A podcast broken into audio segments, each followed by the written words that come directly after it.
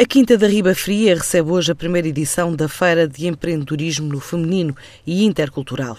Vão ser três dias com entrada gratuita para descobrir 80 marcas e serviços de empresárias vindas de nove países.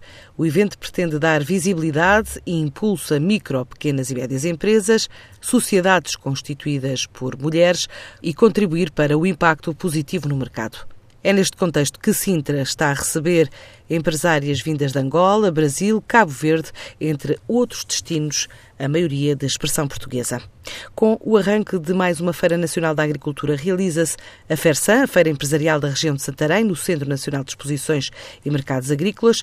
É um evento que a NERSAN este ano espera superar as 200 mil visitas e uma montra do tecido empresarial da região. A ICEP está a programar para a próxima semana um workshop em Lisboa sobre o mercado do Magreb e do Médio Oriente.